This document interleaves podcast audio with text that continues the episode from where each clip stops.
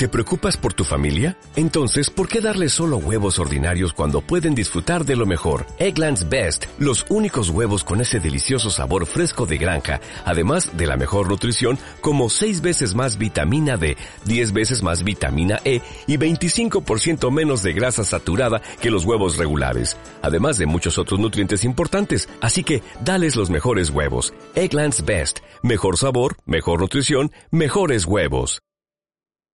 Hay una pregunta que te quiero hacer. ¿Quieres tener más poder?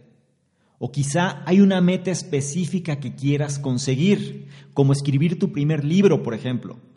Típicamente, la literatura de no ficción te dirá que debes perseguir tus objetivos por medio de una serie de pasos deliberados y tomando cierto tipo de acciones como listar tus prioridades, limpiar y organizar tu escritorio o practicar habilidades de networking en la siguiente conferencia. Bien, ese es el tipo de consejo que no vas a encontrar en este análisis. En lugar de eso, como un hombre piensa, se dirige a que te des cuenta del poder que ya posees, Revisando esta información vas a encontrar cómo todo en tu vida, desde la fortaleza de tu carácter y salud física hasta tus logros artísticos y las circunstancias de tu vida, están determinadas por tus pensamientos y resolverás cómo obtener lo máximo de esta libertad sin límites. Si realmente quieres saber cómo obtener el máximo beneficio de tus pensamientos, te invito a que te quedes y analices lo que traigo a continuación. Hola, ¿qué tal? ¿Cómo estás? Soy Salvador Mingo y te doy la bienvenida a este espacio que hemos denominado el conocimiento experto, el podcast que hemos creado especialmente para personas como tú, personas interesadas en su formación, desarrollo y crecimiento personal nos enfocamos en generar los análisis de los mejores libros que pueden ayudarte a este propósito, donde hablamos de diversos temas como emprendimiento, inteligencia social, inteligencia emocional, ventas, desarrollo personal, negocios, comunicación, filosofía de la riqueza, marketing, entre otros. Y no solo eso, sino además hemos incorporado cápsulas de información donde en pocos minutos hacemos la reflexión sobre un tema de interés. Te aseguro que incorporando esto a tu vida, tu contexto personal y financiero cambiará. Soy Salvador Mingo y listo, vamos a empezar. ¿Qué tal? Muy buenos días, buenas tardes, buenas noches, independientemente de la hora en la que estés analizando esta información. Es un placer para mí que pases parte de tu tiempo invirtiendo en tu propia formación, en ser una mejor versión de lo que fuiste el día anterior. Esta semana, a petición de varias personas, sobre todo, porque hace falta muchas veces volver a los orígenes de las cosas, traigo uno de los clásicos más grandes en términos de desarrollo personal y autoayuda. Se llama Como un hombre piensa de James Allen. Como un hombre piensa de James Allen es una de estas obras que dio la pauta a todos o a la gran mayoría de los libros que hoy por hoy existen en relación a la superación, en relación al pensamiento positivo, en relación incluso hasta estas cosas como que puedes atraer lo bueno de la vida simplemente pensando positivamente, entre muchas otras cosas, todo este tipo de temas que hoy por hoy es tan lucrativo y que tiene un mercado tan amplio, se derivan simplemente de un pequeño libro o de unos pocos libros, pero este es uno de ellos, un libro pequeño pero que encierra una de las verdades absolutas. Y estas verdades son las bases para la buena vida, son las bases que nos van a llevar a conseguir o por lo menos actuar en la manera en que las cosas se pueden conseguir. ¿Sí? Te dije previamente que se ha lucrado mucho en este tipo de temas porque la gran mayoría de los libros que existen hoy se basan en los principios que vamos a ver a continuación, en los principios que fueron escritos hace más de 100 años. ¿Sí? Pero los adornan, los hacen ver de una manera mucho más atractiva, parte del marketing también, y se les reconoce todo eso, y suelen ser bestsellers, suelen venderse muy bien, pero al final las personas siguen buscando esa fórmula mágica con la cual no pueden dar. Aquí no vamos a hablar de ninguna fórmula mágica, lo que vamos a ver es cómo las bases que escribió este señor James Allen es lo mismo que toda la mayoría de los libros dicen con diferentes palabras, pero Aquí vas a aprender directamente de la fuente. Ahora, James Allen, ¿quién fue James Allen? Bueno, él fue un escritor británico, es un filósofo, bueno, fue un filósofo y es ampliamente conocido por sus libros inspiracionales y su poesía. También se le reconoce como el pionero en el movimiento de autoayuda, ¿sí? Es decir, en todo este movimiento de superación, desarrollo personal, autoayuda, de tal manera que las personas logren ser mejores, ¿no? O por lo menos confíen más en sus propias habilidades para ser mejores personas. Y su trabajo más reconocido de todos viene siendo este libro, Como un hombre piensa. Este es un libro que se publicó en el año de 1903. Y dicho libro, pues ha sido la fuente de inspiración para una gran cantidad de autores de autoayuda y motivación. ¿Sí? Ya, sobre, este, sobre esta base, ya sabes quién es James Allen, ya sabes mm, un poco sobre de qué trata este libro y ahora te voy a decir los puntos principales. Vamos a irnos directo porque al final, y sobre todo quiero saber también que me externes tu opinión, ¿sí? Normalmente hay gente que les gusta la duración que tiene promedio todos los análisis que hacemos.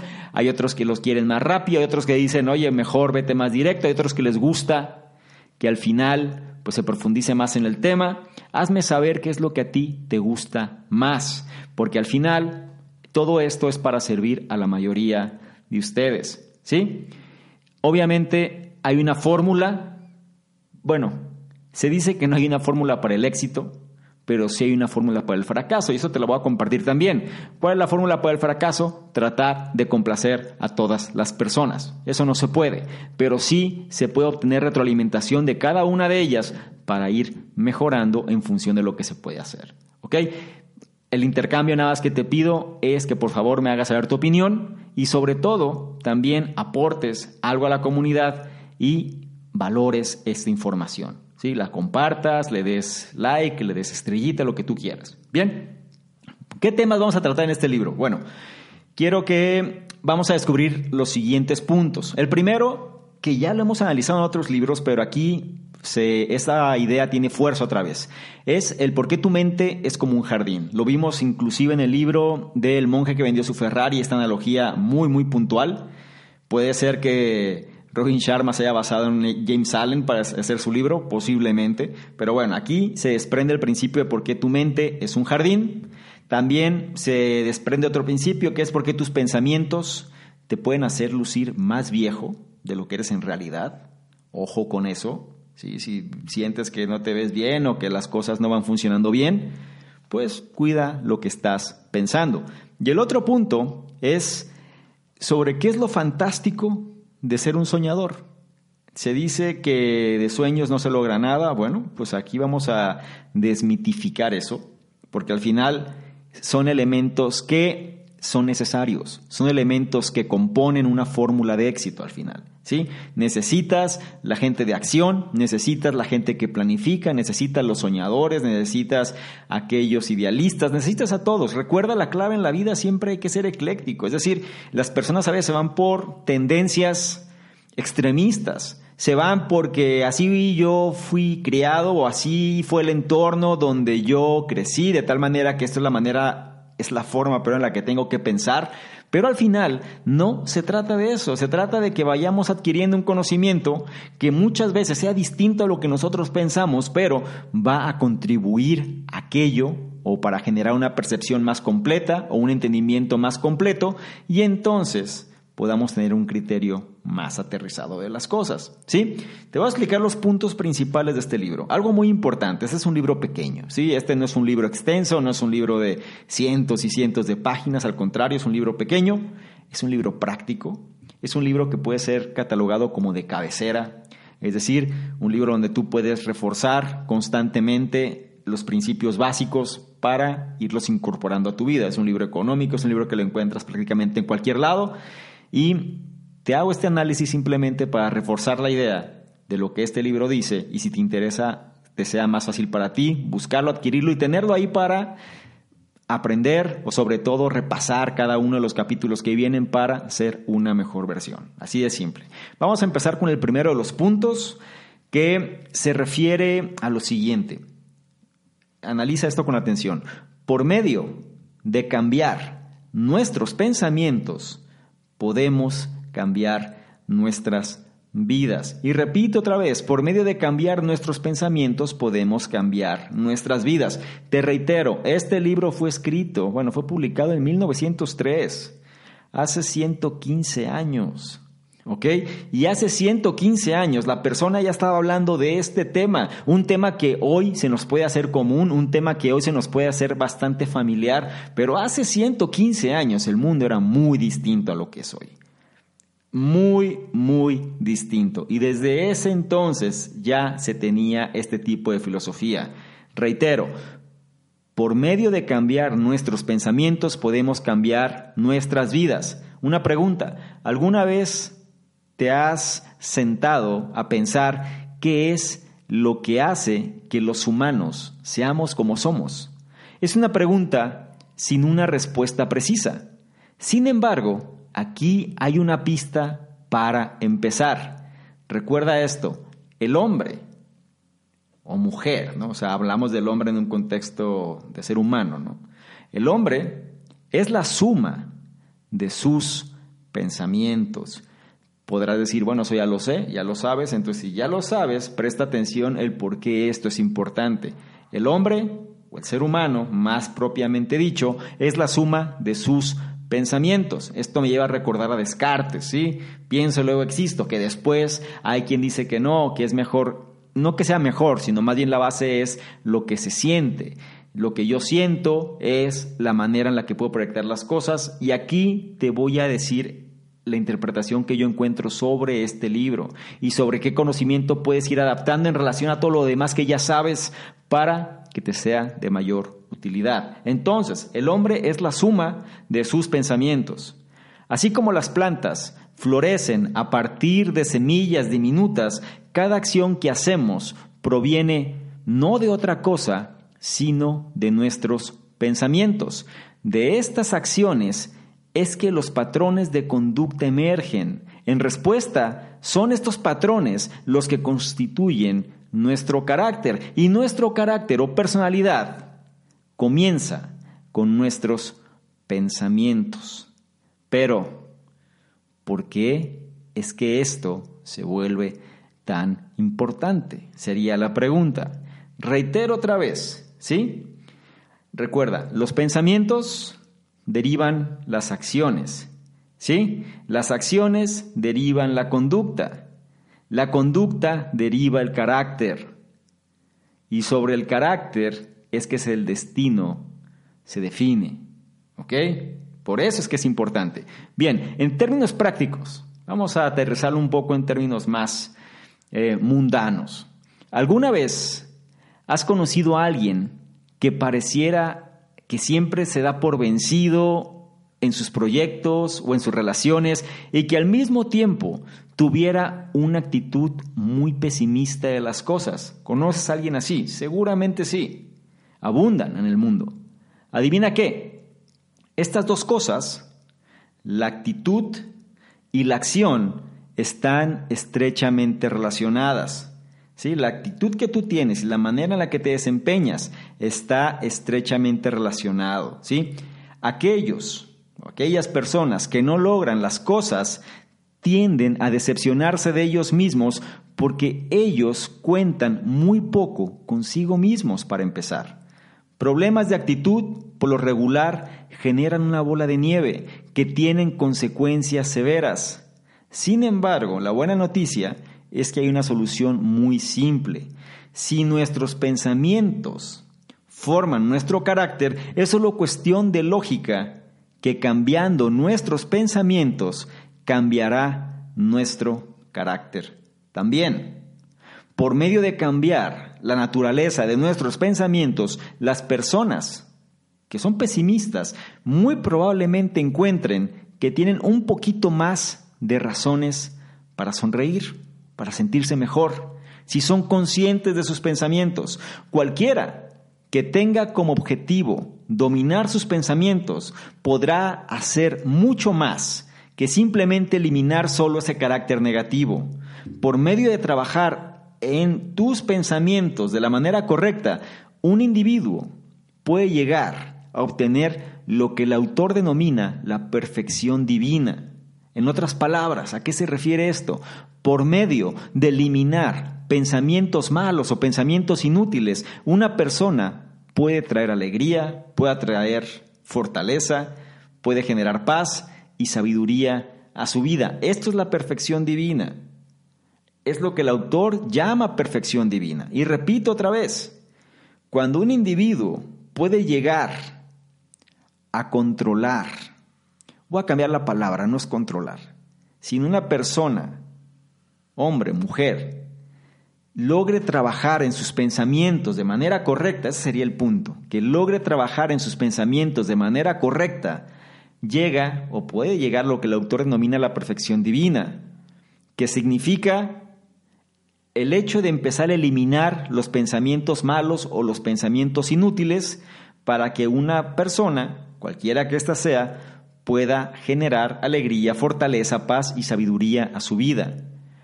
Estos son algunos de los beneficios cuando alguien está consciente de sus pensamientos y cuando trabaja en ellos. Así que una pregunta puede ser, ¿por qué no empezar a dominar nuestros pensamientos hoy? La alternativa a esto después de todo, no es nada buena. Dicho de otra forma, tienes dos opciones. O trabajas para que tus pensamientos sean mejores o trabajas para dominar los pensamientos que tienes, o bien no lo hagas y deja que sean estos pensamientos los que te dominen a ti. El hecho de no saber manejar tus pensamientos puede convertirse en tu mayor obstáculo. Actitudes negativas literalmente tienen el poder de destruir las cosas que disfrutas y amas más. Este es el primer punto de este libro. Si te das cuenta, es sumamente poderoso. Es sumamente radical también, considerando que se escribió hace 115 años. Posiblemente más, porque se publicó hace 115 años. Y, eh, y lo que trasciende aquí es la importancia de estar en dominio de lo que pensamos, porque al final la mente, y lo hemos analizado en varios libros, pero en varios ya, por lo menos en cinco de todo este programa, ¿no? De análisis de libros, por lo menos en cinco, hemos tocado este punto de la importancia de ser consciente, de la importancia de los pensamientos, de la importancia de cómo controlarlos, y aquí digamos que este libro lo dijo hace 115 años y los autores contemporáneos pues quizá hace 10, hace 15 años, hace 5 años están narrando todo esto. Que no es para nada para demeritar a los autores actuales o a autores contemporáneos, al contrario, se les reconoce su trabajo porque al final funciona también muy bien, pero la importancia aquí es que estas son las bases. Y estas bases, si te das cuenta, no es distinto a lo que todos los demás te dicen hoy. Algo que ya lleva más de un siglo y sigue siendo vigente. Entonces, ¿este punto cuál es? Y quédate muy bien con este punto. Por medio de cambiar nuestros pensamientos, podemos cambiar nuestras vidas. El siguiente punto trascendental de este libro es el siguiente. El mundo en el que vivimos no solo nos forma a nosotros mismos, sino que nosotros le damos forma al mundo también. Repito, el mundo en el que vivimos no solamente nos forma a nosotros mismos, sino que nosotros le damos forma al mundo también. Es decir, es una relación bilateral. Pregunta, ¿alguna vez has fallado miserablemente en algo y has culpado a cosas como el clima, has culpado a cosas como esa llamada telefónica desagradable que tuviste con un ser querido, ¿Has culpado alguna experiencia difícil que tuviste en tu niñez o alguna otra persona? Culpar al fracaso o culpar la causa por la que fracasamos em, y echarle la culpa a todos los factores externos es algo de lo que todos somos culpables. ¿sí? Solemos culpar siempre afuera. Siempre pasó esto, pasó aquello, yo no tuve la culpa, yo hice todo bien, pero es por esta persona, fue por esta situación, fue porque no sucedió esto, etc, etc, etc. Esto es algo de lo que todos hemos sido culpables al menos una vez. ¿Sí? ¿Por qué? Porque buscamos de alguna manera la justificación y puede ser también que esa justificación haya tenido algún tipo de impacto. De alguna manera nos hace sentir mejor, pero si lo analizamos de un punto de vista em, muy imparcial y si lo analizamos también muy fríamente, el hecho de que no logremos conseguir las cosas o de que, o que fracasemos rotundamente en algo y culpemos o estemos culpando al entorno de las cosas, solamente nos lleva a retroceder. En términos prácticos, ¿sí? No estamos avanzando. Aun independientemente de la causa que sea, estamos retrocediendo. Nuestras circunstancias, esto es, todos los factores externos que impactan nuestras vidas, están estrechamente ligadas a nuestro carácter, pero no están ligadas de manera en la que podrás asumir. Y presta atención, es demasiado fácil pensar que nuestra experiencia y condiciones de vida son las que nos forman. Se nos hace entender que el entorno, digámoslo en términos muy puntuales, que el entorno es lo que nos forma, que somos un resultado del entorno. Es algo que se dice muchísimo y en cierta forma, pues hay estudios que avalan todo esto. Sin embargo, aquí es donde entra la otra cara de la moneda. Por eso te digo, hay que ser eclécticos en este tipo de información. Toma lo mejor y al final entiende que no hay blancos o negros, sino matices grises. ¿Sí? Ahora, ¿a qué me refiero con todo esto? Insisto, nuestras circunstancias, es decir, todos los factores externos que impactan nuestras vidas, están estrechamente ligadas a nuestro carácter, pero no están ligadas de la manera en la que podrías asumir. Es demasiado fácil pensar que nuestra experiencia y condiciones de vida son las cosas que nos forman, pero la verdad es la siguiente. Nosotros le damos forma a nuestro mundo tanto como éste nos da forma a nosotros.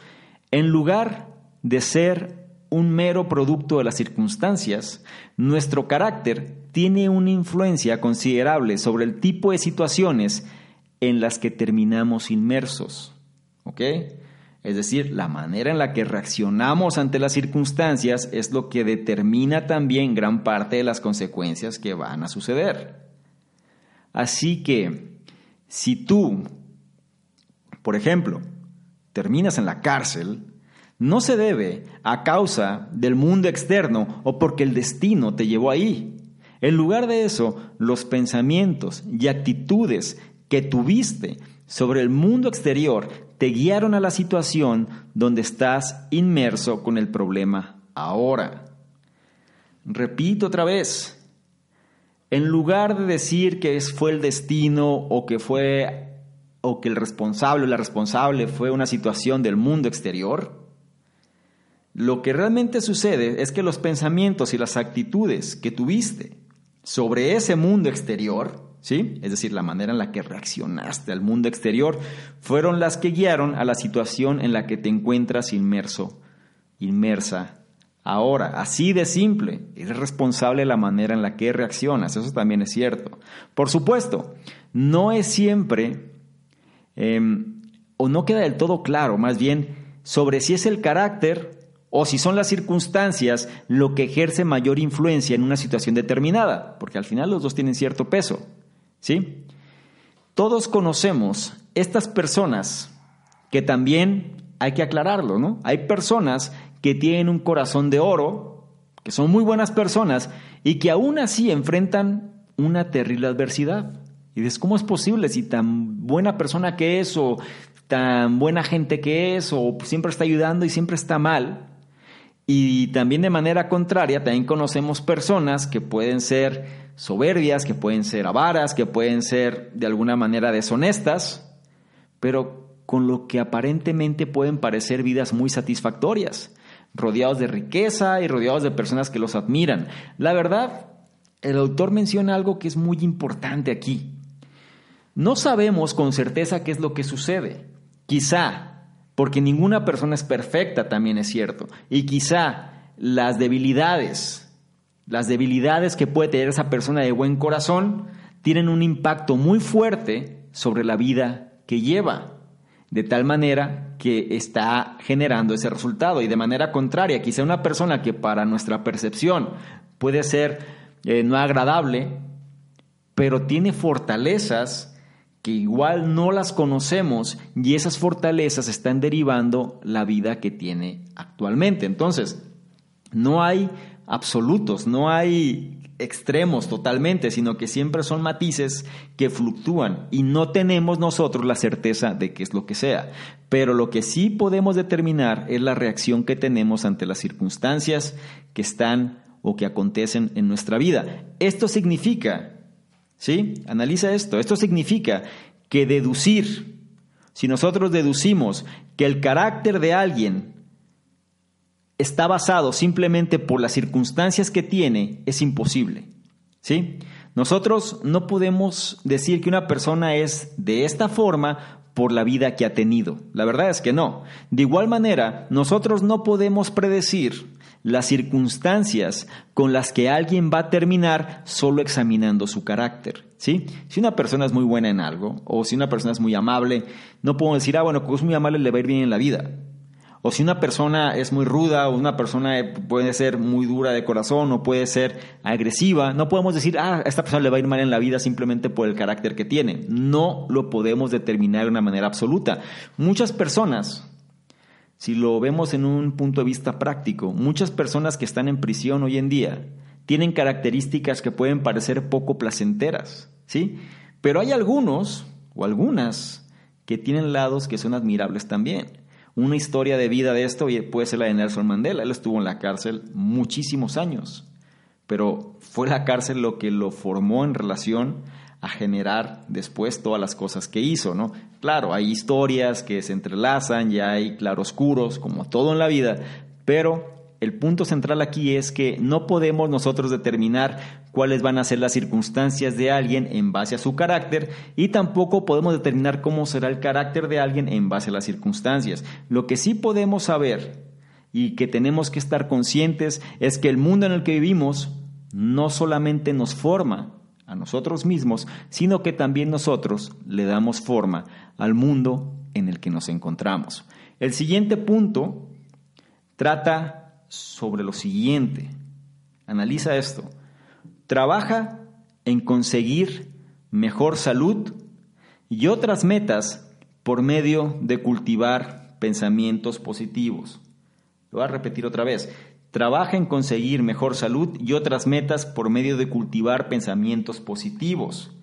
Estamos hablando de algo que se escribió hace más de 115 años y desde aquí ya te están diciendo la importancia de pensar positivamente. Es algo que se ha trillado mucho, yo estoy consciente de eso, es algo que se ha demeritado mucho también, es algo que se ve como literatura barata muchas veces, sí, piensa positivo y etc., o sea, y al final la gente no le hace caso, ¿Por qué? Porque se ha ya tergiversado, ¿no? Se ha manchado tanto, se ha lucrado tanto con eso y al final, pues la gente lee eso y dice, sí, hay que pensar positivo, pero mis pensamientos son totalmente negativos y por ende tengo un conflicto interno y las cosas no funcionan.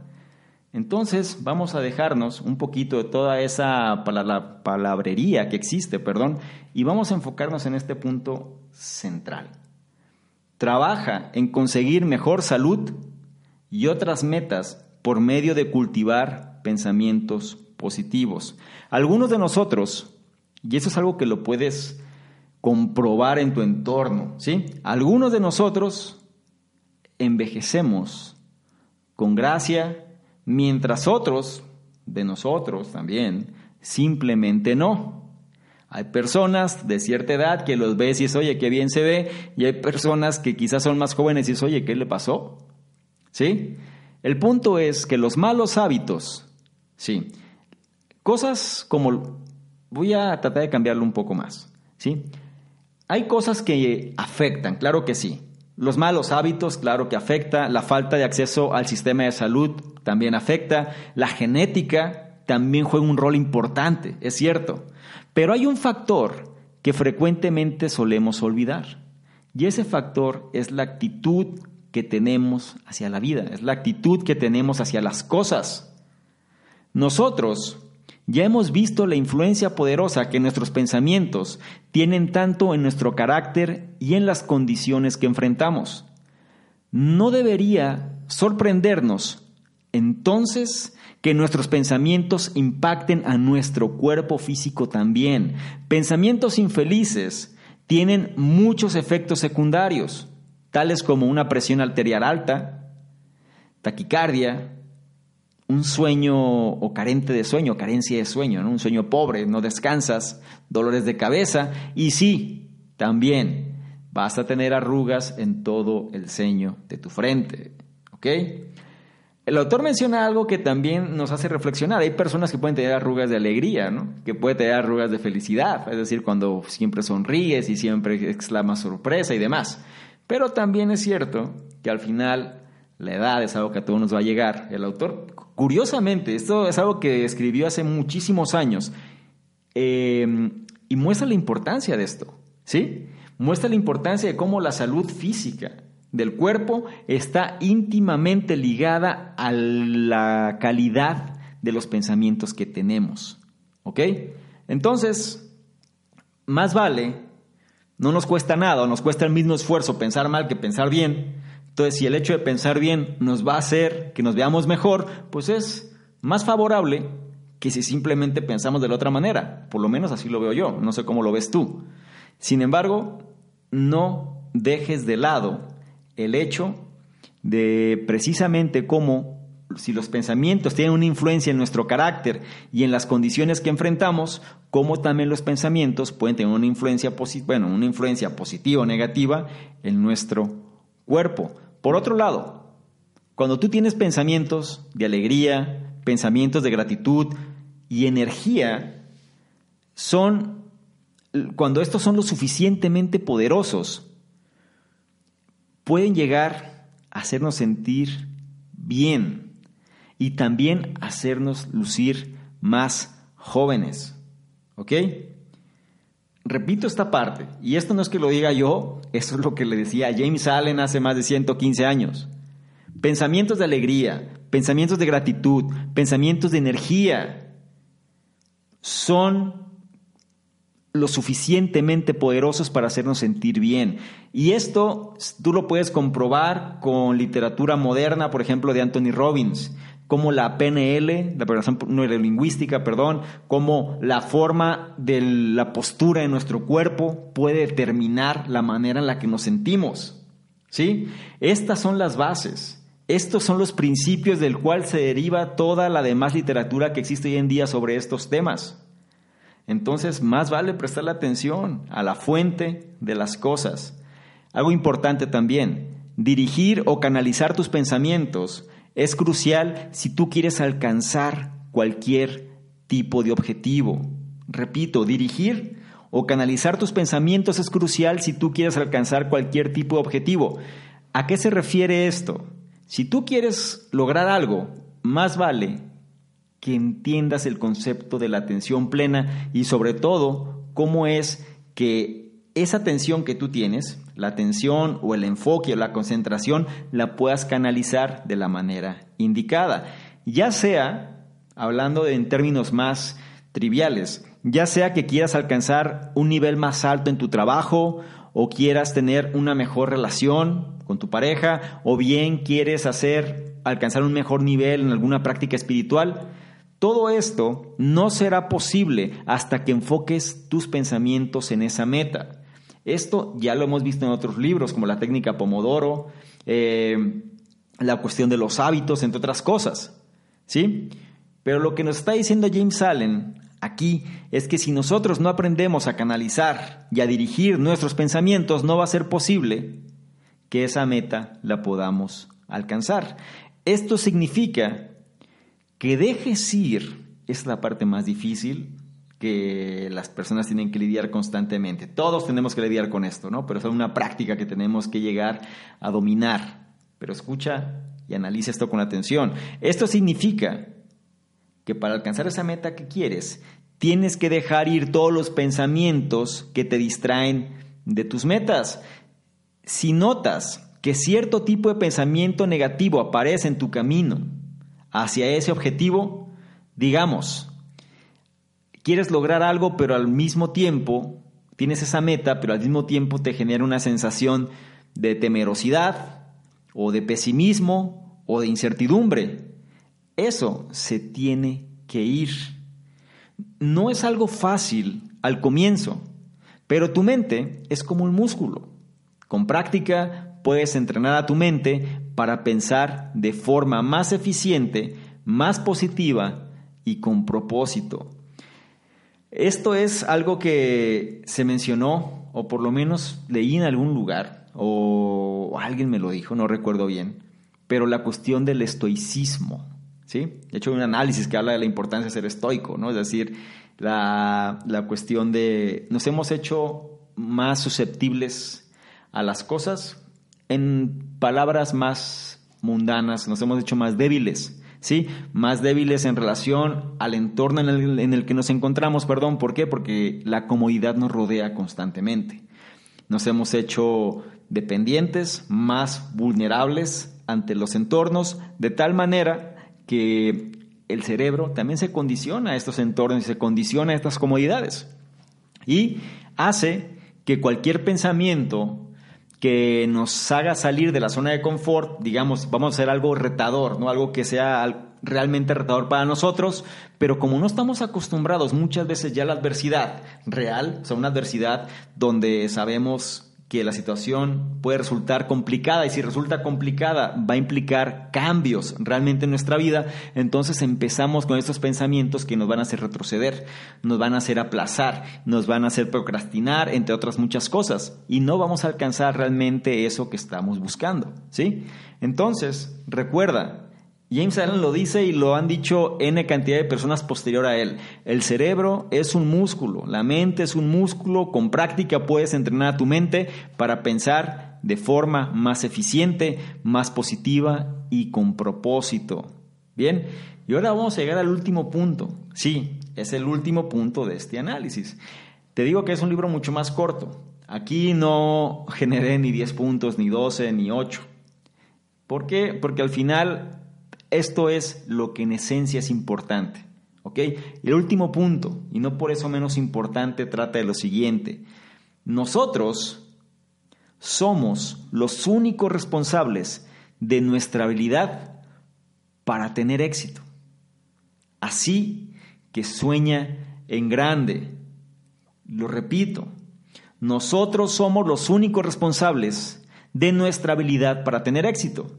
Entonces, si vas a hacer algo, pues hazlo en grande, sueña en grande. Lo dijo James Allen. Y esto que dijo James Allen aquí es algo que lo he repetido por lo menos 20 veces, en diferentes libros, en diferentes análisis de autores contemporáneos.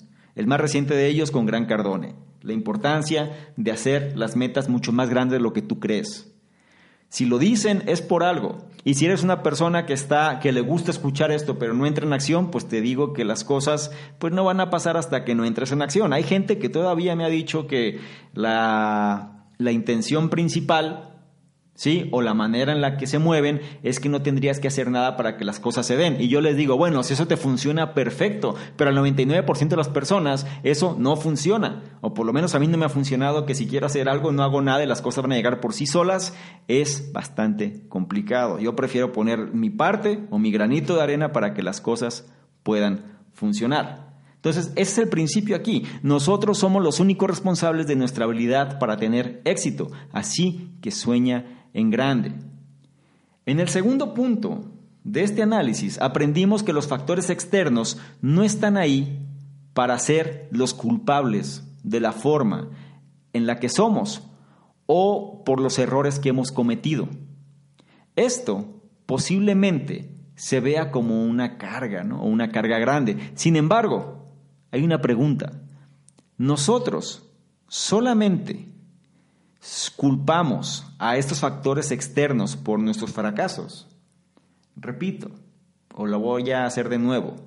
¿Será que nosotros únicamente culpamos a los factores externos por nuestros fracasos? Mira, esto no se ve como una actitud que ayude mucho. Así que lo más importante es que cambiemos la perspectiva. Si nosotros pensamos que somos víctimas, que eso es algo que se da rotundamente y se da cotidianamente y se da con muchas personas, si nosotros pensamos que somos víctimas, estamos atados a actuar y sentirnos como víctimas. Y continuaremos estando oprimidos. ¿Por qué? Porque muchas veces es como una, es, es curioso, pero es como una especie de consuelo, ¿no? Es como la gente le gusta que la gente alrededor los vea como, mira, pobrecito, pobrecita, tan bueno que es y tan mal que le va. Y saben, todo eso me lleva... Hay un libro que no hemos todavía metido en este programa, pero que la verdad sería bueno. Se llama ¿Por qué fracasan las naciones? Y gran parte de este libro radica en los aspectos culturales de la historia. Y no me voy a desviar demasiado. Lo que te quiero decir es que muchas veces no es que sea tu culpa o mi culpa o, la culpa del entorno, sino que la forma en la que la historia se dio nos lleva a actuar de manera inconsciente, de cierta forma, que buscamos pues ese tipo de respuesta. No me voy a extender demasiado, ya, ya nada más quería sacar esto, a lo mejor posteriormente hablamos sobre todo este gran libro que se llama ¿Por qué fracasan las naciones? Pero lo traigo alusión, lo traigo alusión, perdón, porque si vieran la cantidad de veces que el entorno les gusta ser víctima, hoy por hoy, por ejemplo, si es un periodo de elecciones, uh, la gente culpa a todo mundo menos a sí mismos y buscan siempre que un factor externo sea los que los salve y no ellos mismos. Y es un patrón que se va a repetir una y otra vez. Así que no esperes que las cosas sean diferentes nada más porque se desean que sean diferentes. La verdad es que no. La verdad es que es un patrón de conducta es un comportamiento que constantemente se va a repetir. La buena noticia para ti que estás analizando esta información es que tú ya lo sabes y por ende no puedes caer en ese tipo de errores. ¿Ok? Entonces, volvemos otra vez al tema sobre por qué nosotros somos los únicos responsables de nuestra habilidad para tener éxito y por qué es importante entonces el soñar, el pensar en grande. ¿Sí? Te decía, si nosotros pensamos que somos víctimas, estamos atados a actuar y sentirnos como víctimas y continuaremos estando oprimidos todo el tiempo. Sin embargo, si no nos permitimos sentirnos como víctimas, será difícil que otros puedan hacernos sentir así. Esta es la clave de este elemento. Si nosotros no nos permitimos, porque no tenemos opción, ¿sí? Porque de nada nos sirve, porque de todas maneras si las cosas, si alguien nos daña, pero tenemos que seguir adelante, pues de nada me sirve lamentarme porque las cosas no van a cambiar. A eso me refiero. Si nosotros no nos permitimos sentirnos como víctimas, entonces será difícil que otros puedan hacernos sentir así. Es por eso que es crucial que entendamos que nuestra habilidad para ser libres radica y está en nuestras manos. Sin importar las circunstancias que enfrentemos, deberíamos permanecer acorde a nuestros valores e ideales. Eso es algo que también menciona bastante el autor en este libro.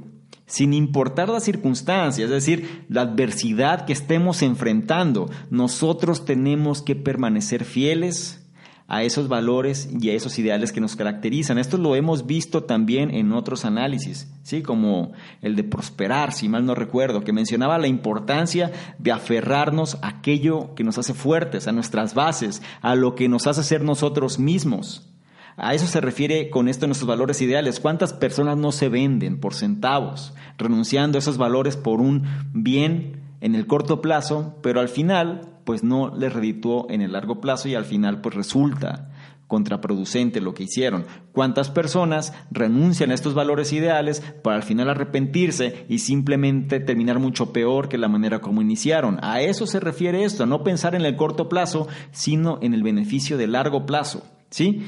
Nuestras mayores aspiraciones, es decir, nuestros sueños, es lo que nos provee del ímpetu para convertir nuestras metas en logros. Repito, nuestras mayores aspiraciones, es decir, nuestros sueños, es lo que nos provee del ímpetu para convertir nuestras metas en logros. Es por eso que es tan importante mantener a los soñadores, a las soñadoras, ¿sí? alrededor y mantener tus sueños vivos también. Lo voy a repetir por tercera vez, ¿sí? Es decir, no con un afán de regaño, sino con un afán de tratar de que quede lo más claro posible nuestras mayores aspiraciones, es decir, aquello que soñamos, aquello que idealizamos, aquello que realmente nos gustaría lograr, ¿sí? Es lo que nos va a proveer de esa energía, de ese ímpetu para hacer que esas metas se puedan dar, ¿ok? Recuerda la importancia del por qué. Aquí es donde entra, ¿no? Yo quiero lograr esto por esto, ¿sí? Y esto me da fuerza para seguir avanzando.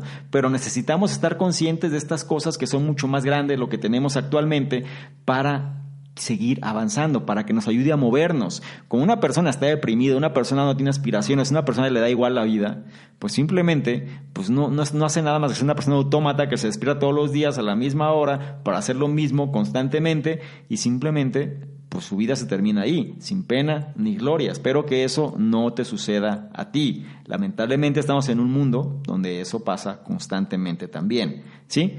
Entonces, es por eso que es importante tener a personas que nos puedan alentar, personas que con sus resultados o su visión o su idealismo o la manera en la que viven nos inspiran a ser mejores.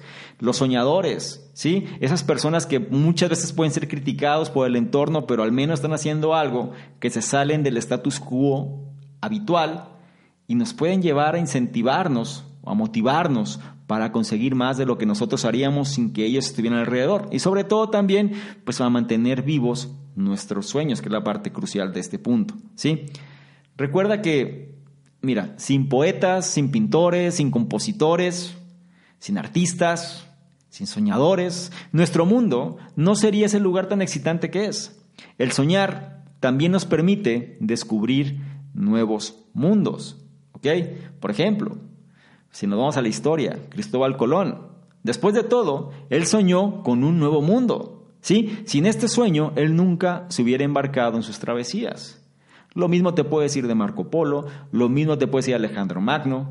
Vayámonos mucho más recientes. Sin soñadores no hubiera computadoras. Sin soñadores no habría tecnología como la hay actualmente. Sin soñadores no habría internet. Sin soñadores no habría todas las cosas que hoy disponemos, las comodidades que tenemos, las prestaciones, los trabajos, las empresas, los medios de transporte. Todo lo que existe actualmente es porque alguien en su mente primero lo visualizó y después lo hizo realidad. ¿sí? Entonces, sin este tipo de personas, pues el mundo sería muy distinto a lo que es actualmente. Entonces, trata siempre de mantener viva esa parte creativa, esa parte soñadora, esa parte alegre y rodéate con las personas que también pueden compartir y alentar toda esa inventiva que todos tenemos. ¿Ok? Si dominas tus pensamientos del mismo modo que si cambias tu carácter y tus circunstancias para lo mejor, si diriges tus pensamientos sobre todo aquello que deseas conseguir y si abres tus pensamientos a los sueños que te inspiran, entonces descubrirás que la vida en sí misma tiene una nueva cualidad y quieres saber cuál es la cualidad máxima del ser humano, o por lo menos uno de los estándares más altos que el ser humano puede llegar, esta cualidad se le conoce como la serenidad. ¿Sí? Y voy a repetir cómo es que esta serenidad se puede alcanzar. Si dominas tus pensamientos del mismo modo que si cambias tu carácter y tus circunstancias para siempre pensar en generar lo mejor, si, diriges tus pensamientos sobre todo aquello que deseas conseguir, si abres tus pensamientos a los sueños que te inspiran, entonces, y solo entonces descubrirás que la vida en sí misma tiene una nueva cualidad, que es la serenidad. Es decir, vives en un estado de paz, de armonía, de vida.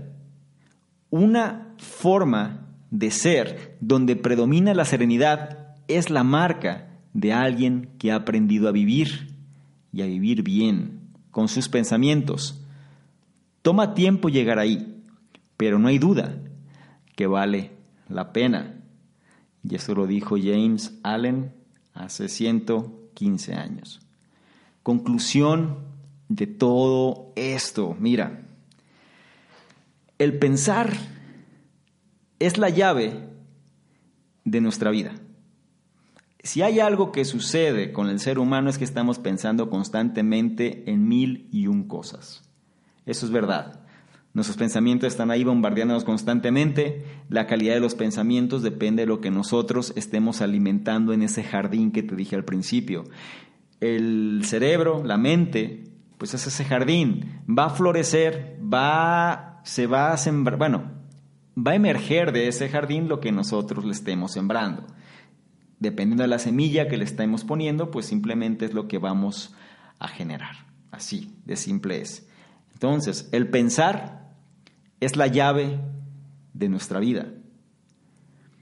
Nuestro carácter, nuestra habilidad para lograr las cosas, las circunstancias que enfrentamos e incluso nuestra salud física se van moldeando por los pensamientos que tenemos. Por medio de aprender a cambiar nuestros pensamientos hacia lo mejor, es que podremos cambiar nuestras vidas también. Si te puedo dar un consejo, si me permites darte un consejo para cerrar esto, una acción sobre este libro, te diría lo siguiente. Empieza a limpiar tu mente de los malos pensamientos. Recuerda, tu mente es un jardín. Quita la mala hierba que muchas veces limita o prohíbe que salga la verdadera cosecha que tiene que emerger de ahí. Bien, espero que esto te haya ayudado, espero que esto haya sido de tu interés. Si te das cuenta, lo que te acabo de mencionar son las bases de la gran mayoría de la literatura de desarrollo personal, autoayuda, superación, motivación que existe actualmente. Es la base, ¿sí? De aquí se derivan muchos autores, muchos libros, una gran cantidad de información. Lo que yo quiero, lo que me interesa, es que con este tipo de información seas una mejor versión de lo que fuiste el día anterior. ¿sí?